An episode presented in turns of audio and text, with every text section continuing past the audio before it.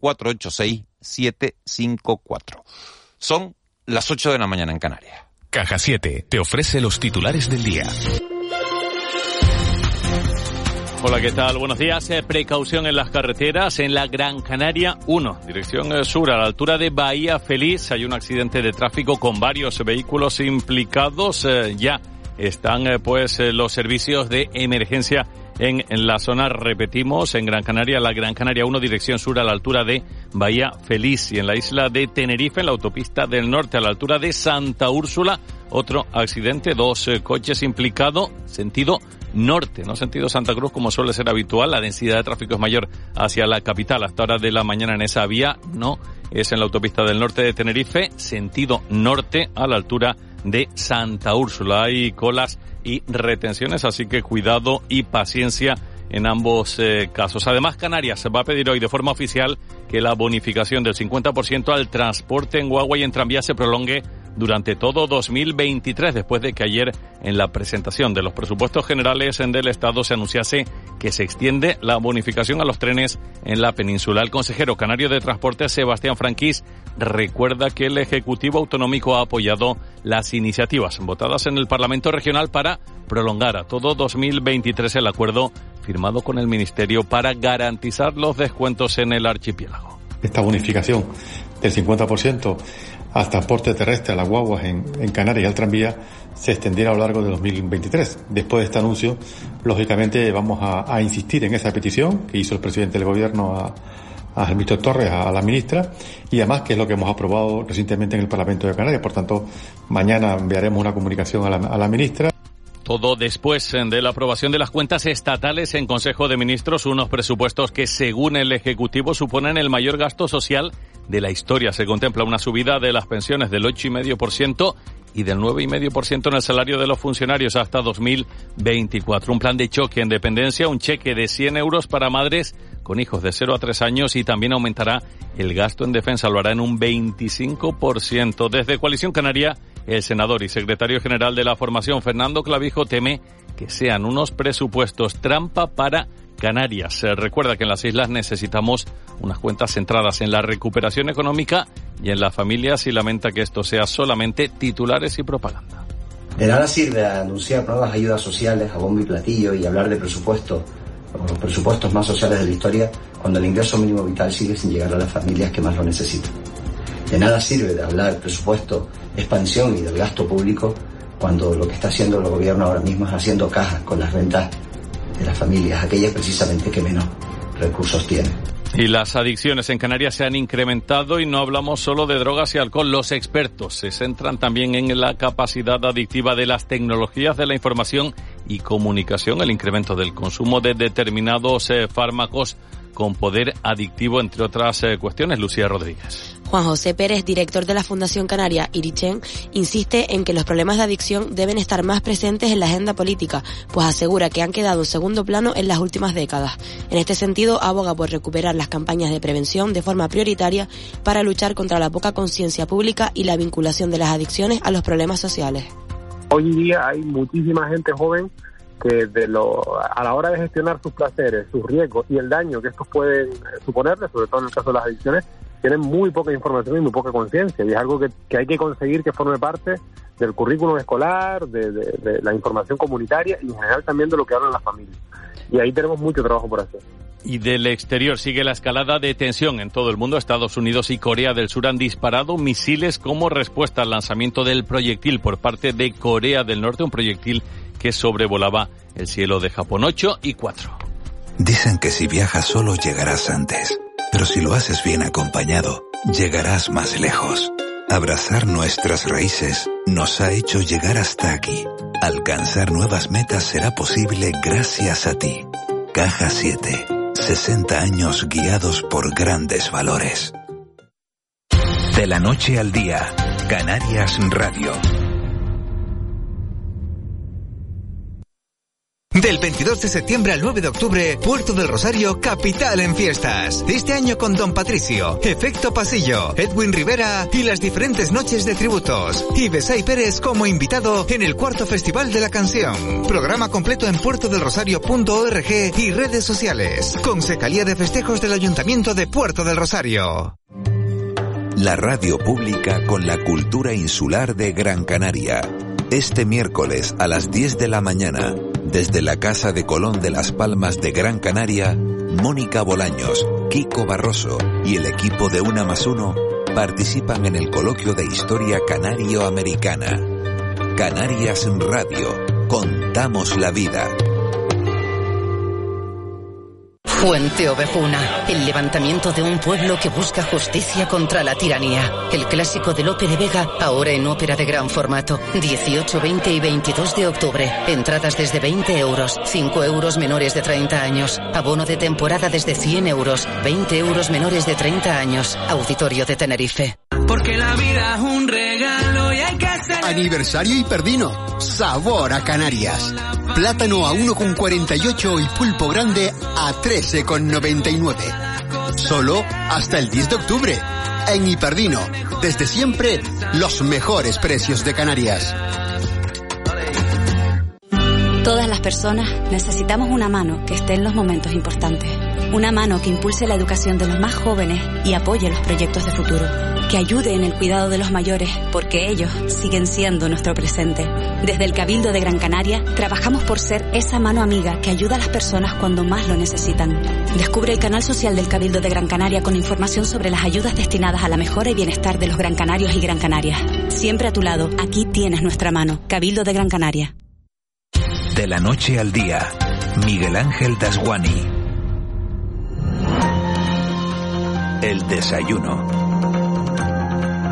8 y 6 minutos de, de, la mañana de este miércoles 5 de octubre nos metemos de lleno en tiempo de desayuno aquí en De la Noche al Día en la sintonía de Canarias Radio y hoy vamos a detenernos a analizar la situación de, de la sanidad en Canarias. Blas Trujillo es el, el consejero, es un hombre economista de, eh, de, formación que conoce perfectamente la, la, estructura administrativa de la comunidad autónoma porque ha estado en distintos puestos, ha estado también en el Congreso de los Diputados, fue consejero de trabajo eh, en la década de los 90. Blas Trujillo, muy buenos días. Buenos días. Gracias por, por atendernos, por haber a, acudido a la llamada de, de, de la noche al día. Eh, ¿Qué diferencia nota entre esta etapa que está siendo consejero de Sanidad con aquella en la que fue consejero de trabajo en, en los años 90? Bueno, diferencias muchísimas, ¿no? Pero también hay al, alguna, alguna analogía, ¿no? Sobre todo como consecuencia que sí que es cierto que, que en aquella época, cuando nos tocó en el año 91 eh, gobernar, ya comenzábamos también una crisis económica que básicamente derivó en el año 93. El año 93 es uno de los años donde hay más pérdida de empleo en la historia moderna de España. Luego, afortunadamente, el 94 y el 95 precisamente son dos años que es todo lo contrario. Pero ahí ya no estábamos en el gobierno, como bien recuerda. Y analogía también el, la, la asignatura pendiente de reorganización de las administraciones públicas. Nosotros como bien decía, yo fui consejero de trabajo, pero también de la función pública, y uno de los temas que nos habíamos propuesto era precisamente abordar todo lo que era el, la reorganización administrativa. Hacía muchísimos años incluso que no se habían celebrado concursos de traslados en la propia función pública. Y ahí hay otra analogía con relación a la situación actual de, de parálisis de los decretos de oferta pública y de eh, poca estabilidad del empleo público, que afortunadamente yo creo que estamos en el buen camino para corregir, ¿no? Pero bueno, hay analogías, hay diferencias, hay mucha diferencia al propio Parlamento, ¿no? El Parlamento uh -huh. de Canarias de aquella época era un Parlamento muy distinto al actual, ¿no? Y la sanidad, eh, señor Trujillo, usted es el máximo responsable ahora mismo de, de la sanidad en Canarias la sanidad eh, eh, en Canarias es muy distinta a la de hace 30 años y dos, eh. sobre todo ya viniéndonos a los tiempos actuales, ¿se ha recuperado la sanidad de, de esta anomalía que hemos vivido eh, después de dos años de pandemia? Bueno, por, por, empezar por el principio. En aquella época eh, la sanidad prácticamente era solo salud pública y muy poquita cosa, porque no teníamos la, las competencias. Las competencias se dan a partir del año 95 con el, o del el gobierno siguiente de, del, del gobierno canario, el que surgió después de la moción de censura, y es ahí cuando con, con, Ángeles Amador de ministra de Sanidad se producen las transferencias a nuestra comunidad autónoma y por lo tanto, digamos, la sanidad de la que fue consejero Julio Pérez de Sanidad y Servicios Sociales con Jerónimo Saavedra no tenía nada que ver con la actual. Eh, eh, y hablando ahora de lo que es la, el impacto de la pandemia, el impacto de la pandemia ha sido brutal en todos los aspectos, obvios, económico, social y como no podía ser de otra manera en el sanitario, lo cual nos está llevando a hacer un sobreesfuerzo enorme. Para que nos hagamos una idea, solamente en estos dos últimos años el presupuesto de sanidad ha crecido más del 10%, lo cual, eh, si lo comparamos con el crecimiento de la economía, no tiene parangón. Y así todo, pues vamos a tener que continuar haciendo un esfuerzo enorme, porque como digo, los efectos de la pandemia han sido, han sido brutales. El COVID lo ha centrado casi todo, eh, cierto que determinadas patologías como la atención a los pacientes oncológicos, etcétera, se ha priorizado, pero hemos hablado mucho, yo al menos he intentado que se hablara mucho de lo no COVID. Es decir, porque precisamente lo no COVID quedaba como en un segundo plano y ahí todas las personas que han padecido, padecen alguna otra patología que no es del COVID, pues evidentemente se han visto afectadas y afectadas negativamente, perjudicadas, por supuesto.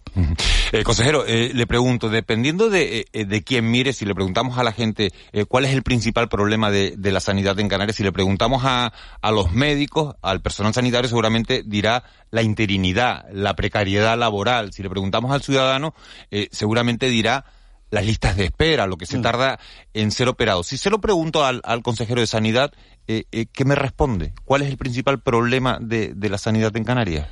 El principal problema que tiene el sistema sanitario, no solo en Canarias, eh, básicamente son dos.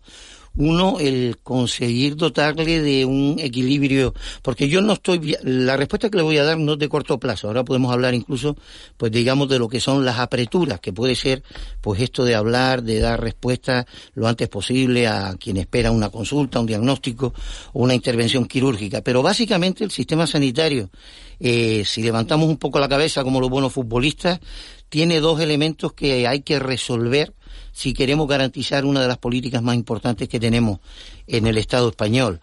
Y es, por un lado, darle de, una, eh, de un equilibrio económico financiero sostenible, porque la sanidad es inflacionaria per se, porque la población envejece más, porque los avances tecnológicos terminan cronificando patologías que antes pues mm, tenían un desenlace negativo muy pronto y ahora pues se pasan muchos años con tratamientos muy largos, etcétera, etcétera, ¿no? Y luego la falta de personal. Nosotros tenemos un sistema de, digamos, de fabricación, de producción de facultativos que va muy, muy en desacorde o, desajustado con relación al incremento de la demanda. Es decir, dicho de otra manera, mm, tenemos falta de facultativos y, sobre todo en muchísimas especialidades. Podemos coger una para que nos entendamos fácil. Ahora se habla mucho de es el momento de la atención primaria. La atención primaria es la base fundamental del sistema y tiene que serlo además en el conjunto de las edades de la vida de cualquier persona, ¿no? Ese es el, fundamento. Y sin embargo, por ejemplo, España tiene un déficit de médicos de familia eh, extraordinario. Por lo tanto, resolver ese tema del personal y el tema económico-financiero son los dos grandes retos del sistema. Ahora bien, ahora bien, eh, en, el, en la inmediatez tenemos dos cuestiones. Una, eh, vamos a seguir a, necesitar seguir eh, sosteniendo a nuestro sistema, ahora me refiero en concreto al Servicio Canario de la Salud, dotándole todavía de un volumen de fondos importante. Y eso que nos va a venir una época donde el dinero pues se va a poner bastante más escaso y más caro como todos sabemos y dos, por lo tanto hay que continuar con ese esfuerzo. Hay algunos territorios que, digamos, han aflojado un poco en esa materia. Nosotros, mm, todo el esfuerzo que hemos hecho incorporando más de 7.000 profesionales al sistema, necesitamos mantenerlo, precisamente, entre otras cosas, para dar respuesta a lo que es ahora la avalancha de personas que han estado, de esa demanda que ha estado contenida como consecuencia de la pandemia y que ahora florece y que necesitan pues pues lo que comentaba, consultas, pruebas, diagnósticos y en algunos casos intervenciones quirúrgicas, que es esto que denominamos lista de espera. Fíjese que nosotros, con este esfuerzo que estamos haciendo presupuestario y de incremento de personal sobre, sobre los ratios, digamos, estándares con los que se venía funcionando, y haciendo, haciendo, en estos momentos hemos hecho pues muchas más pruebas de todo tipo, ¿Cuánto, ¿Cuánto, es el tiempo de espera medio para, para una eh, operación en Canarias? La mediana está en torno a los ochenta y tantos días, ochenta y tres días, ochenta y tres, ochenta y seis. Eso significa que la mitad de las personas pues son atendidas en menos de ese tiempo. Sin embargo, pues hemos visto que la, la lista de espera de personas que han que esperan más de seis meses, que tenemos personas en esa situación, pues incluso se nos ha incrementado un poco. Lo que le iba a decir, porque estas cosas conviene analizarlas con, con fundamento, con fundamento y como debe ser, ¿no?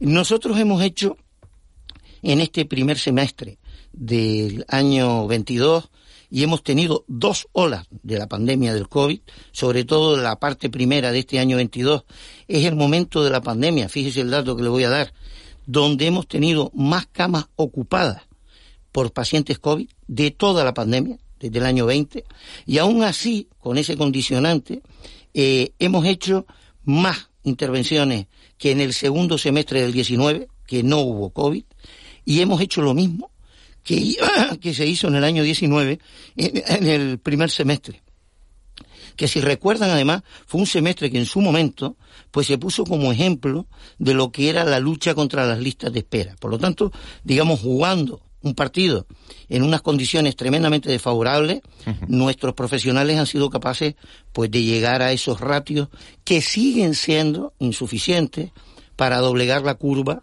de la demanda que va accediendo al sistema. Le quiere preguntar Ángela Arencibia. Sí, consejero, buenos días. Eh, usted ha dicho que el presupuesto eh, se incrementó un 10% en sanidad a consecuencia de, lo, de, de, de las necesidades de, la pandemia.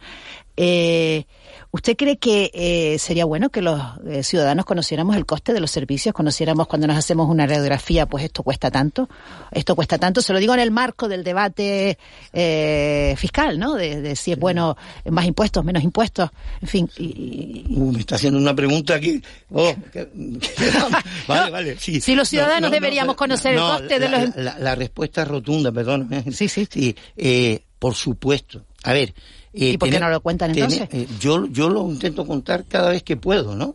Eh, porque además, y además incluso hasta mis hijos, como padre, ¿no? No hay nada gratis, nada es gratis. Y todo lo que vemos cuesta. Y en este caso, por eso hablaba antes del equilibrio económico-financiero del propio sistema, donde incluso hay que pensar no solo en los pacientes, sino en los propios profesionales. Usted no se olvide que todos los médicos tienen un talonario, ¿no? Cuando están recetando algo, ¿no? Y por lo tanto hay que ser tremendamente cuidadoso, tanto cuando accedemos a las cosas tenemos que saber qué es lo que cuesta y también los propios eh, facultativos cuando prescriben, ¿no? Entre todos tenemos que tener un extremo cuidado en que si queremos preservar políticas como esta, y esta es de las políticas de verdad de las que nos tenemos que sentir más orgullosos como país y de las que más importante y más nos va a la hora de que se preserve, porque cuando vamos a cualquier otro país avanzado y vemos lo que le puede costar a un ciudadano, ya no le digo un estadounidense, un tratamiento, pues evidentemente. Pero, pero consejero, eh, usted lo que está diciendo sería como voy al médico y me receta, me, me, me, me indica que tengo que hacerme una radiografía y, me, y sobre la marcha me dice esta radiografía cuesta X. Por cierto, que me gustaría que pusiera algún ejemplo, ¿no? De lo que cuestan los los tratamientos que recibimos. Oh, y la... Hay una variedad extra. Le voy a poner un dato que quizás un dato macro que a veces es mejor que algo micro. Nosotros ahora mismo, y, no, y estamos por debajo de la media, en el crecimiento del gasto farmacéutico, nosotros estamos en un rondando los 55 millones de euros mensuales de gasto farmacéutico. Es decir, más de 8.500 millones de pesetas. El sistema canario de salud. Y está, como digo, por debajo del crecimiento del de gasto farmacéutico en España. Este es un debate que nos tiene que abrir y ver para analizar a fondo, nosotros lo estamos haciendo eh, en nuestro Servicio Canario de la Salud, pero es un propio debate de todo el sistema nacional, ver cómo somos capaces de ese, ese gasto pues irlo ordenando de una manera más adecuada. De hecho, con, como consecuencia del impacto de la pandemia que ha tenido, entre otras cosas, en la salud mental, pues vemos cómo hay un, ha habido un dispare importante de, determinado tipo de medicamentos que tienen que ver pues con el tratamiento de depresiones, ansiedades, etcétera. Y quizás a veces pues pudiera ser que siguiéramos aquel aquel título del libro, aquel famoso que decía eh, a veces es mejor más Balzac y menos Prozac. Consejero, buenos días. Mm, usted ha dicho, hacemos más pruebas, hacemos más operaciones. Hay un plan a bordo ahí que se presentó en su momento y que está en, plena vigencia. Pero aquí está la, web de su consejería. 143 días de espera media en Canarias, sumando los hospitales públicos, para una operación, la lista de espera estructural. Más operaciones, más pruebas y sin embargo más lista de espera. ¿Eso cómo, cómo se explica? Porque, porque la lista de espera no baja. Se explica, claro. se explica muy fácil. Eh, vamos a ver. Nosotros hemos estado un par de años de pandemia donde precisamente por toda la implicación que ha sido, que ha tenido el COVID sobre el sistema eh, asistencial, el resto de la demanda no COVID ha quedado pues mm, frenada. De hecho, ya no sé si recuerdan cuando las primeras listas de espera cuando empezó el COVID incluso bajaron. En aquel momento, pues bueno, digamos la política fácil, el recurso fácil fue eh, incluso eh, decir que estábamos falseando eh, los datos. En absoluto, lo que ocurría es que la llegada de pacientes al sistema se había visto absolutamente frenada como consecuencia de la pandemia.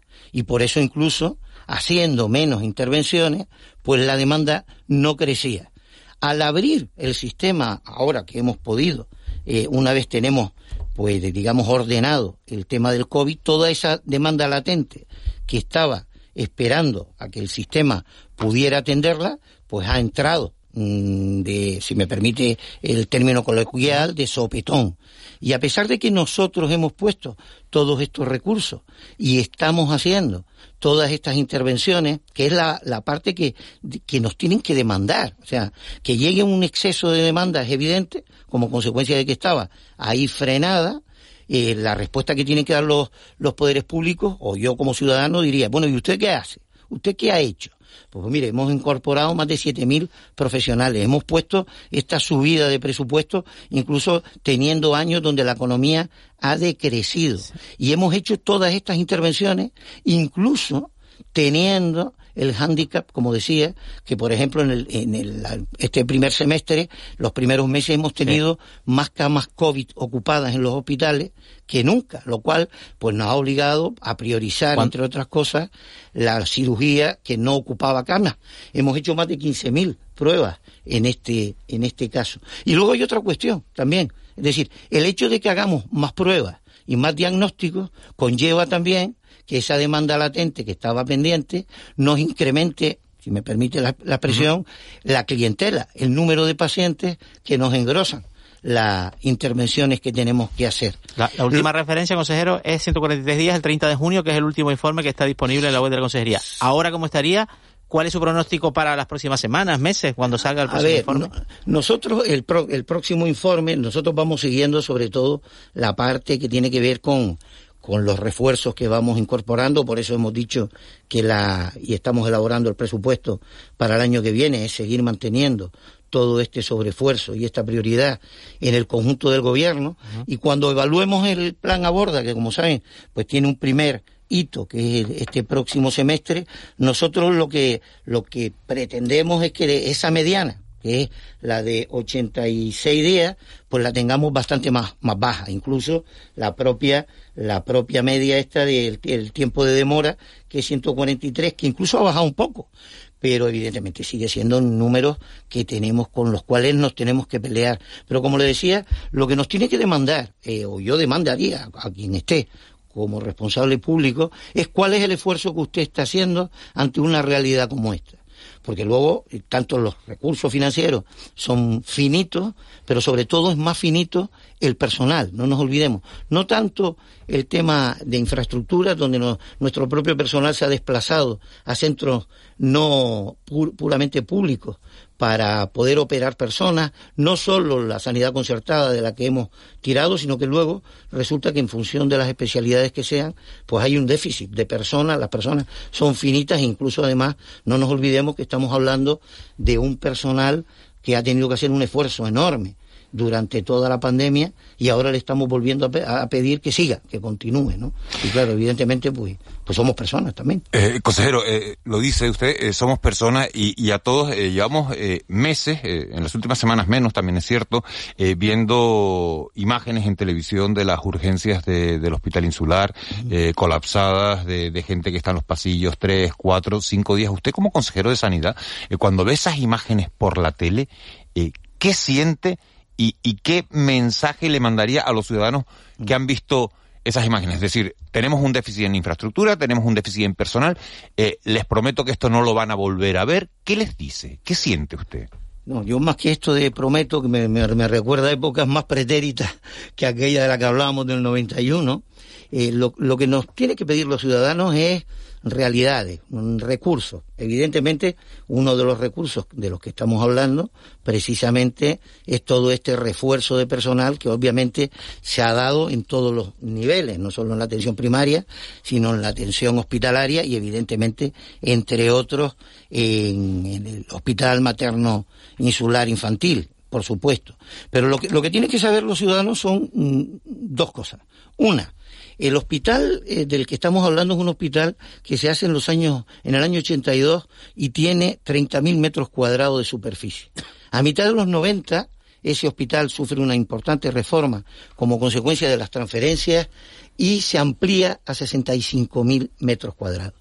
Ya en el 2010 hay un gran debate porque el hospital, a pesar de esa eh, ampliación que se había hecho, eh, se hace un plan funcional y se dice que el hospital ya ha quedado chico.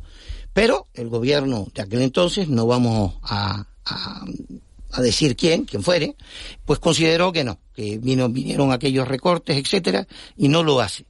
Eh, avanza la década esta del, del 2010 y en torno al 2017 se vuelve a hacer un plan funcional donde se dice que es necesario ampliar el hospital vista la situación que tiene la demanda de política asistencial en 11.000 metros cuadrados. Y tampoco se hace.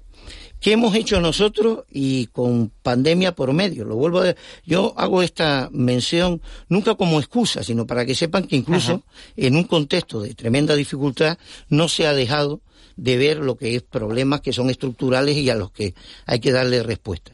Hemos hecho un nuevo plan funcional donde no van a ser 11.000, van a ser 18.000 metros cuadrados de ampliación de ese hospital más 8.000 metros de reforma. Hemos buscado los recursos que los tenemos que rondan alrededor de los 52 millones de euros. Hemos hecho el plan funcional y el proyecto de obra que hemos sacado a licitar hemos tenido que rectificar por un problema burocrático, administrativo, y ahora ya volvemos a sacar la licitación de esa obra de ampliación absolutamente necesaria. Y simultáneamente, y ustedes recordarán que allá por principio de la década del 2000, cuando empieza el 2000, pues dejaron de darse las clases de medicina en el CULP, ahí luego se ha seguido usando el CULP, pues para algunas cosas de cafeterías, etcétera, etcétera, pero que es una instalación también eh, eh, de un potencial extraordinario y que era del Cabildo Insular. Bueno, pues hemos conseguido que el Cabildo nos lo ceda, lo hemos pasado ya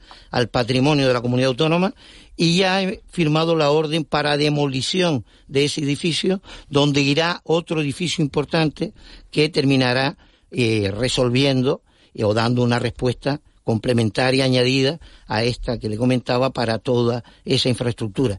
Mientras tanto, los ciudadanos que ven esas imágenes, vamos a, a, a, esperar a que se hagan todas esas nuevas infraestructuras? Pues por supuesto que no, se van adoptando todas las medidas organizativas y funcionales posible, piensen que nosotros hemos tenido que estar trabajando en esa en ese hospital, incluso teniendo dos plantas ocupadas solo con pacientes COVID, que ahora afortunadamente, como consecuencia del cambio de la situación de la pandemia, nos irá liberando camas y por lo tanto vamos a ir pudiendo dar mejor respuesta. Pero esto es lo que eh, estamos haciendo, no, no prometiendo nada. Consejero, bueno, mm, el otro asunto que está en las portadas de, los medios de comunicación en general eh, mm, y en el debate público eh, respecto a su consejería es el caso Mascarilla. Mm. El director de servicio canario de la salud, eh, Conrado Domínguez, dijo el otro día, tras declarar ante el juez, que, que él ha cumplido todos los procedimientos legales en ese polémico contrato. Esta explicación le parece, bueno, usted tendrá una previsión más extensa seguro, igual hasta nos la puede contar. Pero las explicaciones que ha dado o que le ha dado el director del servicio, ¿le parecen suficientes? ¿Le parecen completas? ¿Le parecen tranquilizadoras? A ver, aquí hay, eh, hay dos cuestiones que debemos separar. Eh, estamos hablando del contrato, el contrato que se hace con relación a, a esta empresa que en principio ustedes recuerdan que todo esto surge como consecuencia, entre otros, de un borrador que de informe que hace la audiencia de cuentas al cual además le presentamos alegaciones. En ese borrador, pues se decía incluso que el contrato no se ajustaba a la legalidad y que incluso no se había exigido los requisitos que la ley de contratos marca sobre la cuando se realiza un contrato de eh, garantías suficientes, etcétera. Eh, bien, eh, y ahí le recordamos a la propia audiencia de cuentas y al público en general, porque tres veces hemos comparecido explicando esto, que se hizo en la pandemia, se hizo una norma, un real decreto, ley ad hoc, para dar respuesta a lo que era una situación de absoluto eh, falta de suministro de productos de esta naturaleza, no solo mascarillas, EPIs, etcétera. De tal manera que ese Real Decreto Ley establece no ya que no es necesario, en ese momento de máxima urgencia para conseguir ese material, pedir los requisitos que pide en, cualquier situación normal la ley de contrato, sino que además incluso posibilita y habilita que se hagan hasta contratos verbales. Y eso es lo que nosotros hemos ido explicando. Por lo tanto, cuando se ha puesto en duda la forma, la forma evidentemente es la forma que posibilitaba y abrió... Consejero, dígame una cosa sobre este sobre este asunto, eh, perdona, eh, si no se recupera el dinero, ¿habría que depurar responsabilidades políticas? A, ver, yo, yo de entrada mm, tengo que ponerme, y porque es además el, el trabajo que estamos haciendo, eh, es que lo que nosotros, el, máximo objetivo que tenemos nosotros, nosotros como administración autonómica, es recuperar el dinero. Otra cuestión es la administración de justicia si ve en cualquier parte de este proceso otros elementos que no voy yo aquí a, a juzgar, ni soy quien para ello, ni, ni puedo ni debo entrar en eso. El máximo objetivo nuestro es precisamente recuperar eso. Pero ¿y si no se recupera? pero y si eh, yo prefiero quedarme en el estadio en el que estamos, que vamos a ver si lo recuperamos. Fíjense que le voy a contar, el, el gobierno de España tiene varios contratos, el de España por nombrar uno eh, cualquiera, tiene varios contratos exactamente iguales y con la misma situación que el que tenemos nosotros, que obviamente está persiguiendo pues aquellas personas que han engañado a la administración, la agencia tributaria del Estado, y sin embargo, cuando se ha generado esta polémica sobre esos contratos, donde, digamos, engañaron a la Administración General del Estado, pues no se ha producido la situación que tenemos aquí. Cierto que aquí ahora se están investigando otros elementos, pues ya veremos eh, qué da de sí esa investigación judicial, pero nosotros lo que hemos mantenido es y evidentemente no podía ser de otra manera, es que en ese momento el mecanismo que se utiliza es el que posibilitaba el Real Decreto Ley. Lo que nadie preveía es que fueran a engañar a la propia administración. Consejero, el contexto que usted ha explicado, en el cual se produjeron, se firmaron mm. esos contratos y otros muchos, eh, eh, es así, usted lo ha explicado perfectamente. Pero hay dos aspectos concretos de este contrato que sí me gustaría pedirle algún tipo de precisión. El primero es, ¿por qué ese contrato se paga entero, sin haber recibido, sin, después de haber recibido cero material? ¿Es el único contrato que se pagó entero, sí o no? Y en segundo lugar, ¿por qué ese contrato se parece, se mantiene vivo más de un año después, cuando ya la situación, digamos, de desabastecimiento y desde luego de estado de alarma había terminado?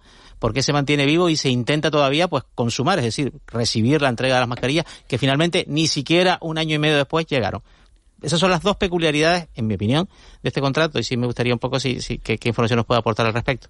A ver, el abonar, el abonar dinero con relación a, a, los contratos en función de cuáles eran las características de la situación, de la necesidad del proveedor, etcétera, es una práctica absolutamente eh, normal en todo ese contexto. Fíjese, yo tuve una reunión no hace mucho con la patronal de a nivel nacional de productos farmacéuticos, etcétera, los grandes proveedores y distribuidores de todo este tipo de, de productos y ellos mismos mostraban la sorpresa ante el, eh, el hecho de que, bueno, se cuestionara que cómo se hacía y, eh, y, en el momento en que se hacía. Evidentemente eso es lo que hemos discutido.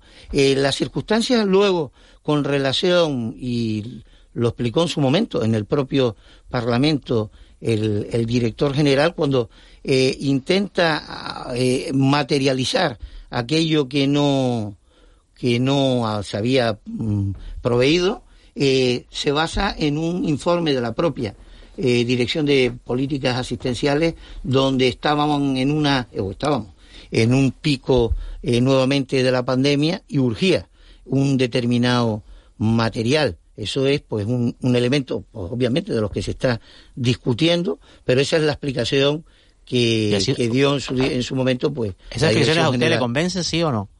Eh, a ver, yo tengo que ponerme siempre eh, de parte yo en, en, el, en, el, sentido de que eh, aquí hay una, un elemento que desde mi punto de vista está claro, discutido ya y, y, y, aclarado. De hecho, el propio borrador del informe de la audiencia de cuentas, que le decía, puestos luego nuestras alegaciones, no terminó aprobándolo la audiencia de cuentas. Pero bueno, el, yo tengo que estar en la posición que además hasta ahora, salvo que alguien demuestre lo contrario, de que a nosotros lo que ha sucedido es un engaño a la propia administración.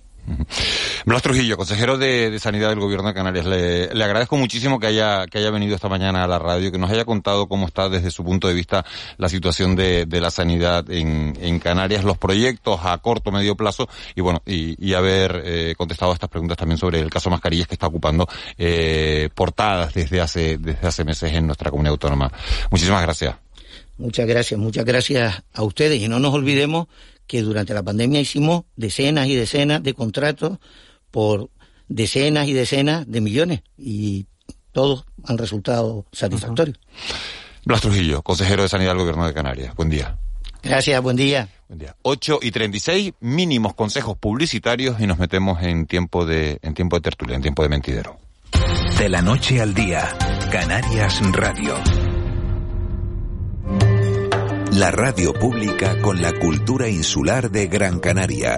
Este miércoles a las 10 de la mañana, desde la Casa de Colón de las Palmas de Gran Canaria, Mónica Bolaños, Kiko Barroso y el equipo de Una más Uno participan en el coloquio de historia canario-americana. Canarias Radio. Contamos la vida.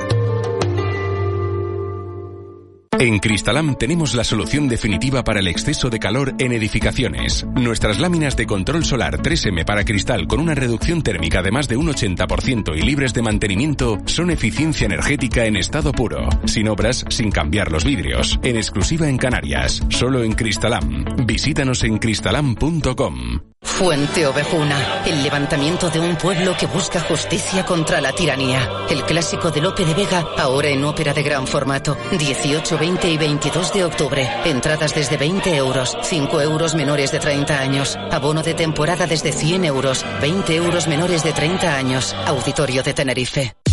Llega octubre, el mes del FIC. Artistas geniales de todo el mundo darán reír en la calle y los teatros de Canarias del 3 al 16 de octubre con 10 estrenos y más de 120 funciones y actividades. Consulta toda la programación en festivalinternacionalclownbaret.com. Disfrútalo. ¿Es posible construir una casa utilizando solo materiales elaborados en Canarias? Próximamente en Televisión Canaria. ¿Qué? ¿Les parece una locura? Pues lo vamos a hacer. Y en menos de 30 días. La casa elaborada aquí es una campaña subvencionada por el gobierno de Canarias. Todas las personas necesitamos una mano que esté en los momentos importantes. Una mano que impulse la educación de los más jóvenes y apoye los proyectos de futuro. Que ayude en el cuidado de los mayores, porque ellos siguen siendo nuestro presente. Desde el Cabildo de Gran Canaria, trabajamos por ser esa mano amiga que ayuda a las personas cuando más lo necesitan. Descubre el canal social del Cabildo de Gran Canaria con información sobre las ayudas destinadas a la mejora y bienestar de los gran canarios y gran canarias. Siempre a tu lado, aquí tienes nuestra mano. Cabildo de Gran Canaria. Vuelve a McDonald's el nuevo McFlurry de M&M's. Una combinación de tu helado favorito con deliciosos M&M's rellenos de cacahuete y chocolate. Pero eso no es todo. Tus M&M's pueden ir acompañados del sirope que más te guste para que lo disfrutes aún más. Solo en tus restaurantes McDonald's de Canarias. De la noche al día, Canarias Radio. El mentidero. 8 y 39. Fíjense si hay temas sobre la mesa, que, que no sé cómo nos los vamos a, a, ingeniar en 20 minutos. Siguen con nosotros Ángeles Arencibio, Juanma Betancourt y se incorpora eh, Nacho Afonso, director de Europa Press en Canarias. Eh, señor Afonso, buenos días. Muy buenos días. ¿Cómo estás? Muy bien, muy bien. Estás más delgado tú también, ¿no? Porque estábamos hablando aquí, Saro Prieto y yo, delegada de la agencia de en Tenerife. Saro, buenos días. Hola, buenos días. De que Juanma, de que Juanma Betancourt ah, se está haciendo vigoréxico. Y, y, tú también estás más delgado, ¿no? Exagerado. Además son, que que... Juanma, Juanma es un tipo que como haga cuatro pesas se pone como una bestia. ¿Cómo, cómo ¿eh? están como arruinando mi imagen aquí? ¿eh? Con, con, con, con, Porque maté un perro, me llama mataperro, se decía, ¿no? Pero si, si yo, por ejemplo, pues yo por lo menos lo digo con envidia, absolutamente. Yo si la envidia puede ser sana. Yo también más delgada. Tú también estás mucho sí más delgada. delgada, lo que pasa sí, es que sí, ya sí, te lo había dicho, Sí, ¿no? sí, Ah, no. Ah, no, no me lo No, no te lo Sí, había claro, dicho. sí, sí, no, sí, pues está más está. delgada, sí. Oye, pues este, eh, vamos a hacer el programa de los... De los delgados. De los delgados, sí, porque iba a decirlo... Sí, sí, sí, sí, sí. Yo no iba a decir de los anoréxicos, pero no, no, no, no, no. No llegamos Es una a enfermedad tanto, muy no. grave. Y en el Supersi es verdad que el programa de... De la gente saludable. ¿no? De gente madura y saludable. Bueno, eh, y además, hoy hemos tenido una buena noticia. Nacho creo que es el único que no llega. Nacho, ¿tú qué edad tienes? Si, si, si no es indiscreción. 40 todavía. 40 todavía, claro, porque nosotros vamos a aguantar nuestros puestos de trabajo porque eh, hemos hablado esta mañana de que había descendido el paro en, en el sector a partir de los 45 años, después de esas noticias que conocíamos ayer de que Canarias, Canarias baja por primera vez en 14 años de la barrera de los 190.000 desempleados. Siempre es complicado encontrar trabajo a partir de los 50 y hay empresas que se dedican a tratar de recolocar en el mercado laboral a, a las personas mayores de 45 años. A partir de los 45 es cuando se dan los problemas para encontrar trabajo. Sí, yo creo que hay una horquilla ahí de edad que es dificilísimo encontrar trabajo porque, sobre todo por la regulación propia hasta de los salarios, ¿no? Ya no, ya no apareces como un senior, a- cobras un, un menor salario y a veces eso dificulta muchísimo. Pero yo creo que si hay problemas en esa edad, también hay problemas en la gente joven que Exacto. también, que tiene también su, su- sus problemas, ¿no? De, de, Decía que el rango, decía, decía esta profesional de, de Talent Senior, decía, el rango, lo que buscan las empresas es gente entre 35 y efectivamente. 45, porque muy jóvenes no los quieres, porque no tienen experiencia, Experiencia. Y, y a partir de los 45 como que tienes demasiada carga. Pero hace poco escuchaba que había dificultades también para encontrar eh, trabajo cualificado en esa edad, o sea, mm, de gente joven en empresas importantes que están haciendo entrevistas y que no encuentran un perfil de, de profesional de... ¿Cuál, cuál es la plenitud profesional entonces? Pues si con 35 eres demasiado joven y con Los 45 eres 40 demasiado los viejo. 40 de Nacho, ya, los 40 vamos, de. Nacho, No, pero ¿no? cuidado, pero sin embargo la generación de Nacho sí se enfrentó a una situación que, peor que, objetivamente peor, que la que vivimos, pues, pues, bueno, Miguel Ángel, Saro, Ángeles y yo, respecto a la inserción en el mercado laboral, que, que ha sido mucho más difícil para la eh, franja de Claro, entre pero fíjense, el año voy a- 75 y el 84 y tal, que se midieron a la,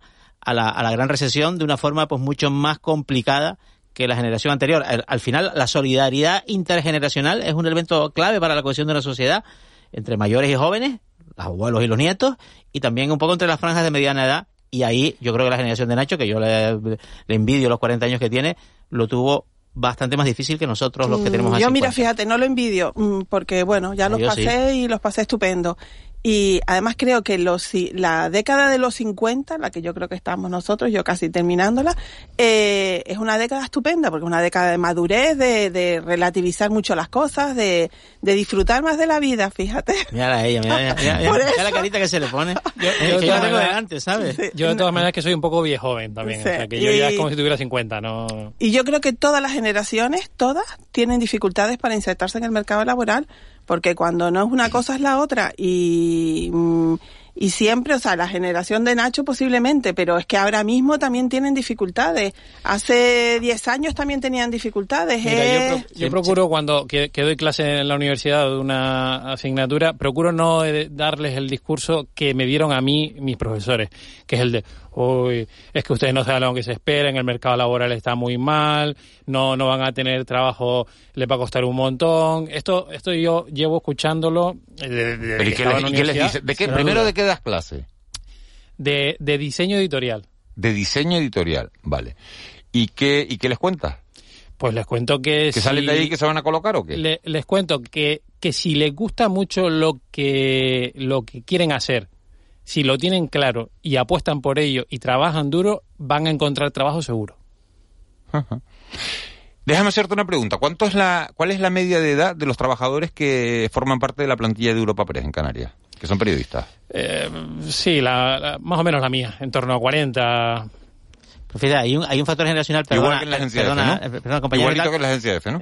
que, que es el acceso al empleo público, por ejemplo, que es un elemento troncal del mercado laboral.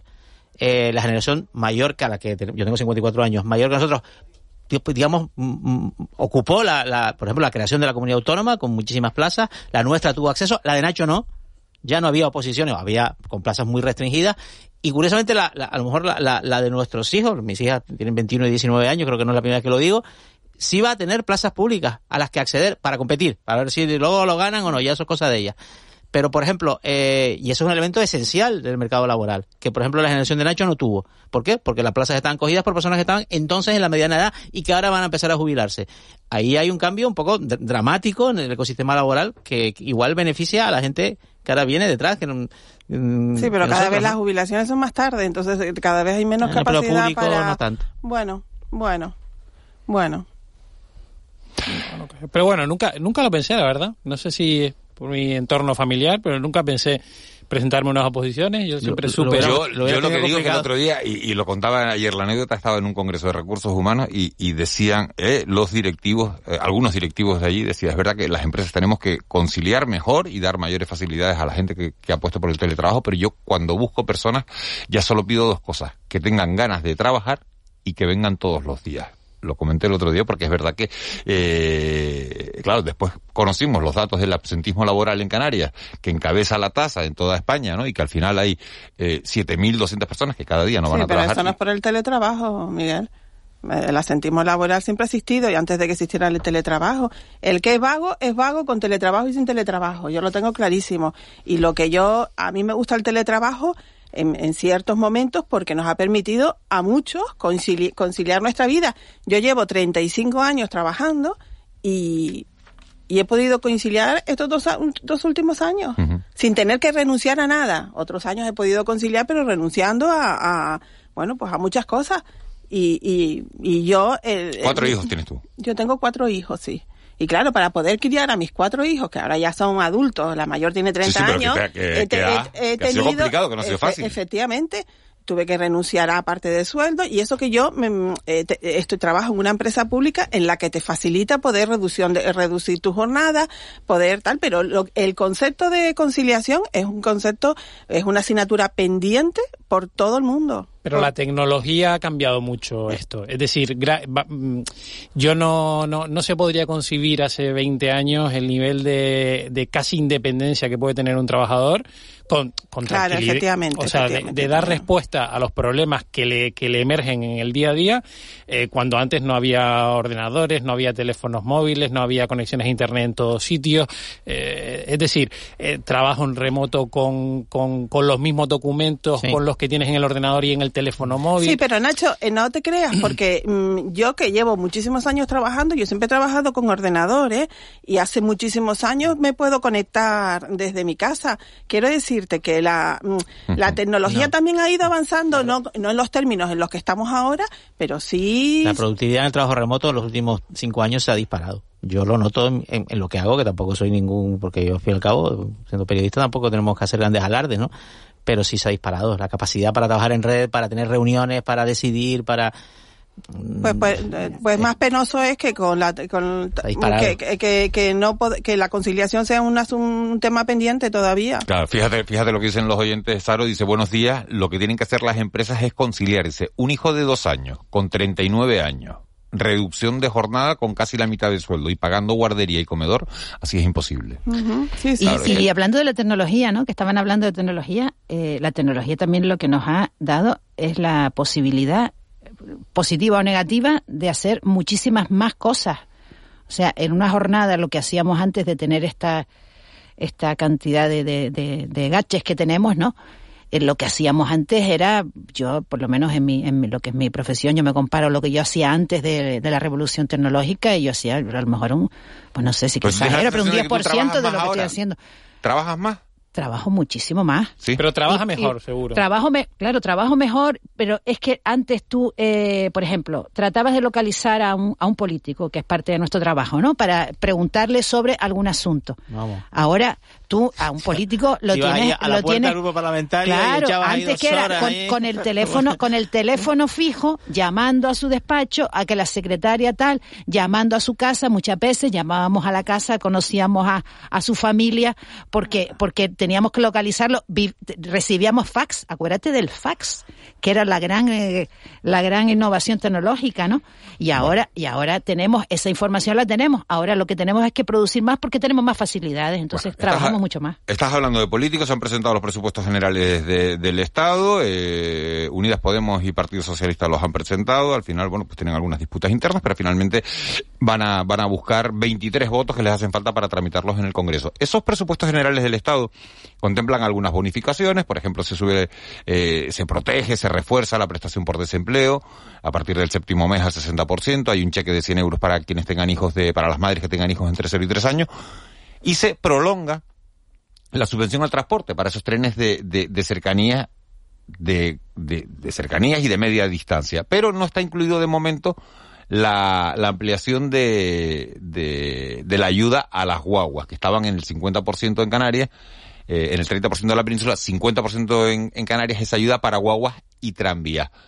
Lo lógico es que damos por hecho que eso se va a mantener, que se va a renovar y que se va a prolongar eh, tal y como ocurre con los trenes o, tiene que ser otra petición? Sería, inconcebible lo contrario, ahí lo dejo, ¿no? El consejero de Obras Públicas, el Chano Franquís, ha, dicho que, bueno, que se han dirigido que es un convenio aparte, que es un convenio aparte, eh, que ya mm. se, se, se, se, suscribió entre el Ministerio de Transportes y el Gobierno de Canarias y que habría que en todo caso que, que, que renovar. Parece obvio, lo contrario sería Vamos, aparte de una mala decisión, porque la medida es un éxito, es un éxito lo de los trenes, un éxito radical. ¿Ustedes creen que la gente utiliza más el transporte público a raíz de esta Según la ministra, según la ministra Montero, lo que dijo ayer sí, sí que había, había aumentado el, el, uso del transporte y que era uno de los logros, ¿no? Y después también dijo una cosa eh, en referencia a los trenes, ¿no? no, nos afecta, pero bueno, podemos ver la equivalencia. Eh, que algunas personas se llegan a ahorrar hasta 100 euros al, al mes, la mayoría 50 euros al mes. Eh, es, una cifra importante para, para unas economías eh, de, ¿no? De, gente que vive con el salario mínimo o poco más, ¿no? Es, es, es una cantidad importante, ¿no? Está, yo no, yo no sé si usted, ustedes son usuarios del, transporte público. No, yo la verdad. Juan, sí. Todos los días. Juanma, todos los días. ¿Tú sí has notado mayor afluencia? Eh, a las horas punta. Por ejemplo, cuando vengo aquí, Seis y media, seis treinta y cinco de la mañana. de la mañana es una hora punta? Es una hora, mucha gente que va a trabajar, sí, sí, sí. mucha gente que va a trabajar. estamos madrugando los canales, no, no, mucha gente que va a trabajar, mucha gente que va a trabajar, trabajar en el centro de servicios, en la restauración, en los bares. Sí, sí, sí. sí. Ahí, no hay gente que vaya a trabajar a esa hora, pero tanto como que sea una hora punta, ¿no? Sí, lo percibí desde la, desde la primera, pues, claro, cada uno habla por los horarios que tiene desde la primera semana de entrada en vigor de, de, de, bueno de esta subvención del 50%, yo percibí que, el tranvía de Santa Cruz, en este caso y tal, iba lleno, pero lleno. Cosa que la semana anterior, pues bueno, tenía buena ocupación, pero no tanto. ¿Los presupuestos van a salir adelante, Nacho? Yo sí? ¿Y, qué, ¿Y qué va a hacer Coalición Canaria? Porque evidentemente los diputados del Partido Popular no los van a apoyar. Ya saben ustedes que, Canarias aporta 15 diputados al Congreso. Eh, los diputados del Partido Popular no los van a apoyar por lo que, por lo que ha dicho Feijó. Eh, los del Partido Socialista, lógicamente, sí. Podemos no tiene porque, porque Meripita se ha ido al grupo mixto, porque Alberto Rodríguez sigue sin tener su acta y porque, porque no tienen. ¿Y qué va a hacer Coalición Canaria? Bueno, yo, reducción de atascos no he notado, ¿eh? por, por terminar con lo anterior. Y sobre los presupuestos, lo que sí yo creo que es evidente es que van a conseguir sacar adelante los presupuestos. Eh, al final lo han conseguido hasta ahora siempre, rascando votos de aquí y de allá de una manera o de otra, concediendo para un lugar o para otro.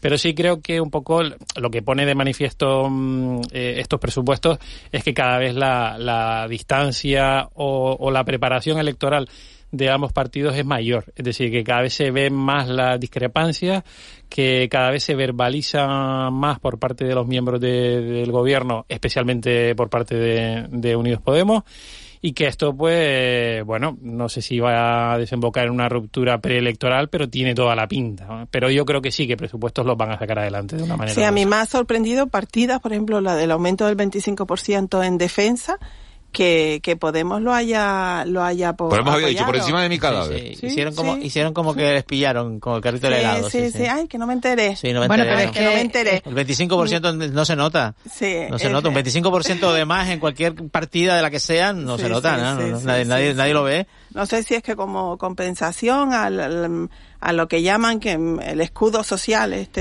de- Eso es lo que lo que dicen, lo que defienden, ¿no? Sí, Que, que que una- gracias a, a tragar por un lado, pues bueno, eso es una negociación, ¿no? Hay dos escudos, ¿no? El escudo, Después hay social, otra- el escudo social, Ángela, y el escudo y el escudo, sí, que Alemania, escudo por cierto, ¿no? Alemania es, ¿No? es título Sí, ahora sí. en el país, titular en el país, que Sí, sí, Alemania hay dos escudos, ahora hay dos escudos. ofrece a España incorporarse a su escudo. Sí, sí, sí. Bueno, pues a mí me sorprende, 25% claro, a mí me, a mí me sorprende que haya... eh, de todas formas, mm, eh, en las interpretaciones de los presupuestos hay tantas como, como partidas, ¿no? Porque mm, eh, he escuchado esta mañana que es un despilfarro, que no hay no, no- habrá posibilidades de, de, de poder encarar todo lo que se promete. De, mm, además, eh, también están pendientes de los fondos europeos que vengan. O sea, que es un... eh, yo tenía dudas de que saliera este presupuesto porque a un año electo de las elecciones eh, nacionales y, y con la diversidad que existe en el gobierno y las discrepancias, me sorprende que haya salido.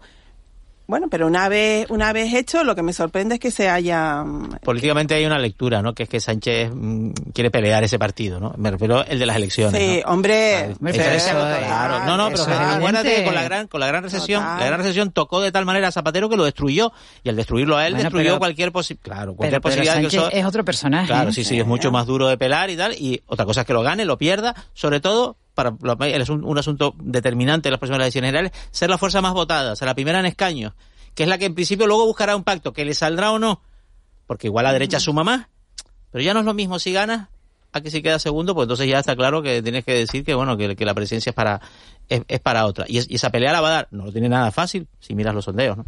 Fíjense cómo, cómo es el, el periodismo, cómo, cómo somos los periodistas, que hoy me ha llamado mucho la atención sobre la aprobación por parte del Consejo de Ministros de, de, de los presupuestos. El titular del mundo es, Sánchez sube todas las pensiones el 8,5% y exprime a la clase media.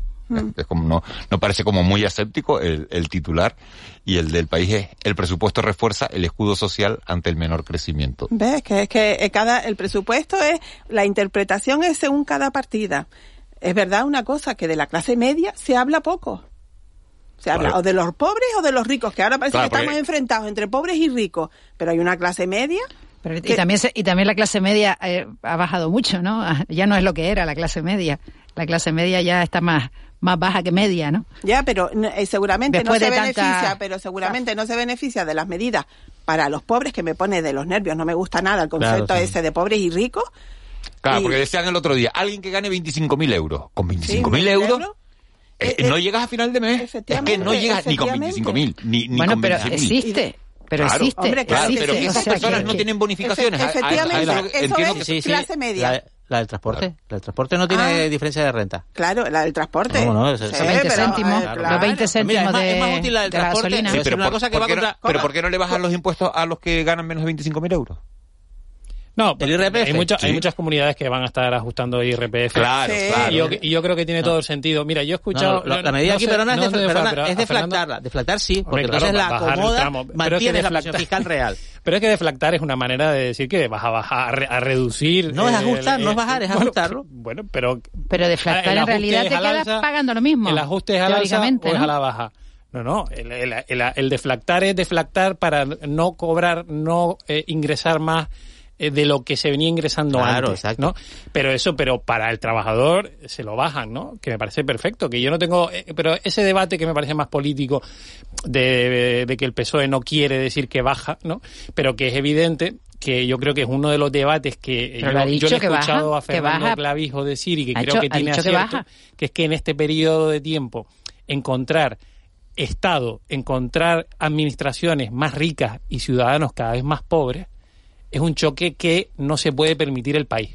Es decir, tú no puedes recaudar más, gastar más.